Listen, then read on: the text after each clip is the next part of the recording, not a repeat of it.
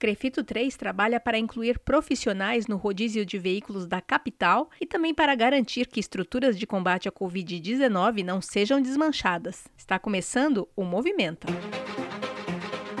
O podcast diário do jornalismo do Crefito 3. Esta é uma produção da Gerência de Comunicação do Conselho.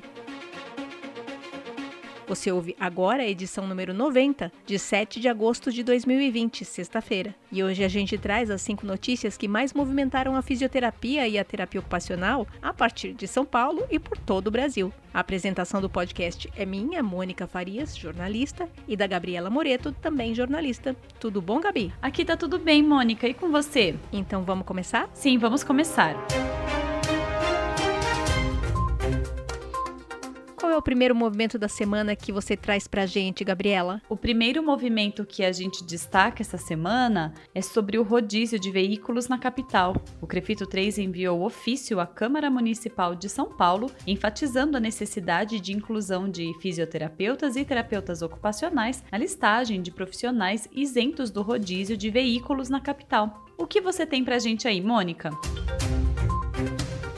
Gabi, é o seguinte: essa é uma grande oportunidade de fazer justiça aos profissionais da saúde em atuação na capital. Melhorar o projeto do rodízio de veículos, ampliando direitos também ao fisioterapeuta e ao terapeuta ocupacional, faz todo sentido. O Crefito 3 está trabalhando junto à Câmara dos Vereadores da capital para conseguir aprovar o PL 821-2020, incluindo essas duas categorias entre os beneficiários. A atuação política é muito necessária, mas exige muita habilidade e muito relacionamento. Isso o Crefito 3 tem feito bem. Quanto ao projeto de lei do vereador Paulo Frange, o Crefito 3 encaminhou ofício à presidência da Câmara Municipal, destacando a importância de fisioterapeutas e terapeutas ocupacionais para assistência ininterrupta a pacientes e as dificuldades impostas a eles pelo sistema de rodízio da capital. Por meio do ofício, o Crefito 3 solicita celeridade na aprovação do projeto e consequente inclusão de fisioterapeutas e terapeutas ocupacionais na liberação do rodízio de São Paulo. Vamos continuar acompanhando de perto.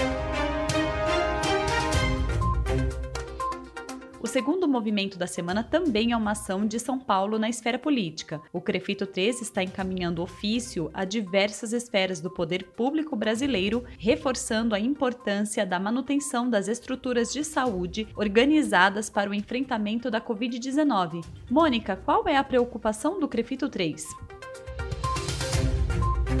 Gabi, o Crefito 3 sabe que o país tem nas mãos uma oportunidade de fortalecer estruturas que estão prontas e funcionando nesse momento de pandemia. O que o Brasil tem enfrentado desde março é único. Cada estado, cada município tem se virado da forma como dá para atender a população e manter a população assistida adequadamente. Ficou claro que a saúde pública é fundamental para situações como essa. E o Crefito 3 está encaminhando ofícios aos poderes executivo, legislativo das das esferas federal, estadual e municipal. E três são os principais argumentos da autarquia paulista nesse ofício. O primeiro argumento é a necessidade de debater o investimento em gestão de saúde pública, buscando construir um sistema de saúde pós-Covid-19 renovado e ampliado. O segundo argumento é que o SUS tem reassumido sua condição de protagonista, está tendo sua importância reconhecida pela sociedade e deve, portanto, seguir sendo fortalecido. E como terceiro argumento, hoje um número maior de profissionais de saúde foi contratado para o enfrentamento e está preparado para atuar em hospitais e em unidades críticas.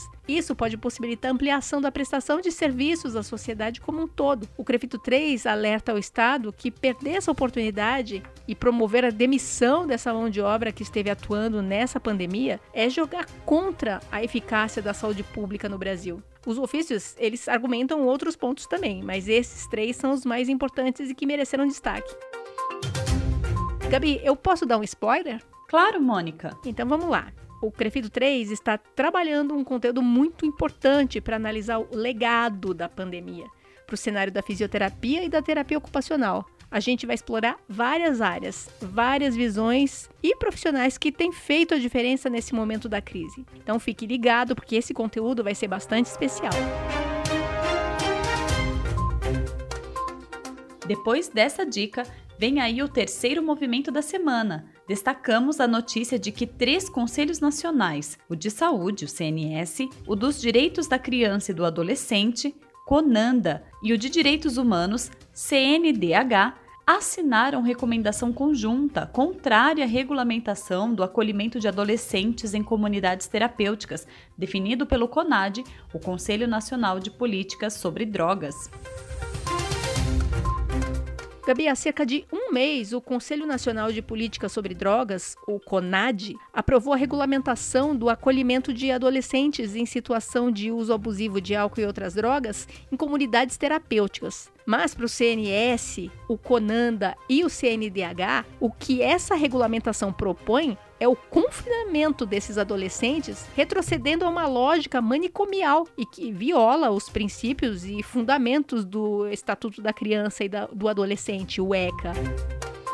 Esses três conselhos que assinam a recomendação, o CNS, o CONANDA e o CNDH, eles não reconhecem a competência do CONAD para regulamentar nenhuma política para adolescentes, principalmente quando não existe nenhum tipo de interlocução com a entidade que já tem a competência estabelecida para elaborar as normas dessa política e fiscalizar as ações de execução em consonância com a ECA, que é o CONANDA. Para esses três conselhos, o CONAD perdeu a legitimidade a partir do momento que excluiu a participação de representantes da sociedade civil, com a publicação de um decreto em 2019 que retirou a representação da OAB, retirou a representação dos conselhos federais de medicina, de psicologia, de serviço social, de enfermagem, retirou a representação também do Conselho Federal de Educação e mais alguns outros. Ou seja, perdeu sua relevância social.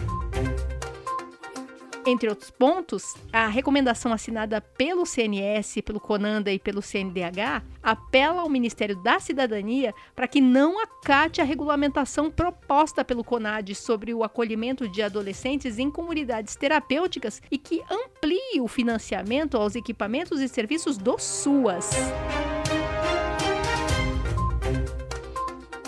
Quarto movimento da semana trata da campanha do Agosto Dourado, que reforça a importância da amamentação e do aleitamento materno.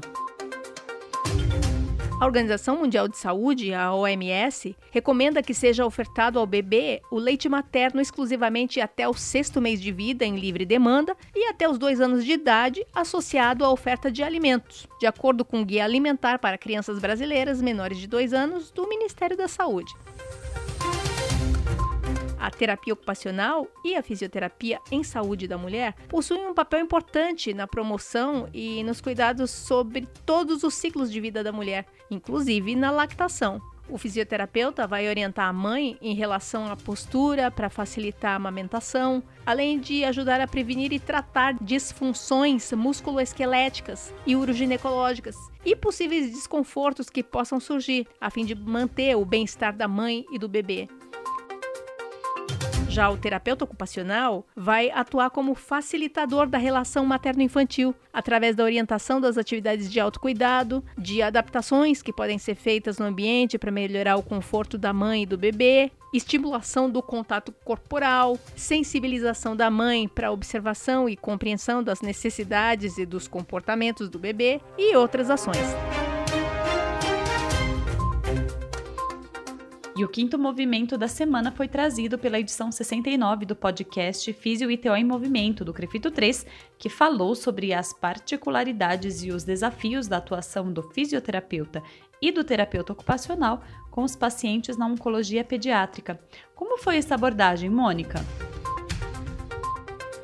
Muito importante o tema, Gabi. A gente mostrou que, diferindo em tudo em relação à reabilitação do paciente adulto, os fisioterapeutas e os terapeutas ocupacionais na pediatria, e nesse podcast especificamente na oncopediatria, esses profissionais eles precisam estar preparados para assistência a pacientes de meses de vida até pacientes com 19 anos de idade. Isso quer dizer que precisam conhecer a fundo as fases de desenvolvimento neuropsicomotor na fase do bebê, da criança em idade pré-escolar, da criança em idade escolar, do pré-adolescente e do adolescente.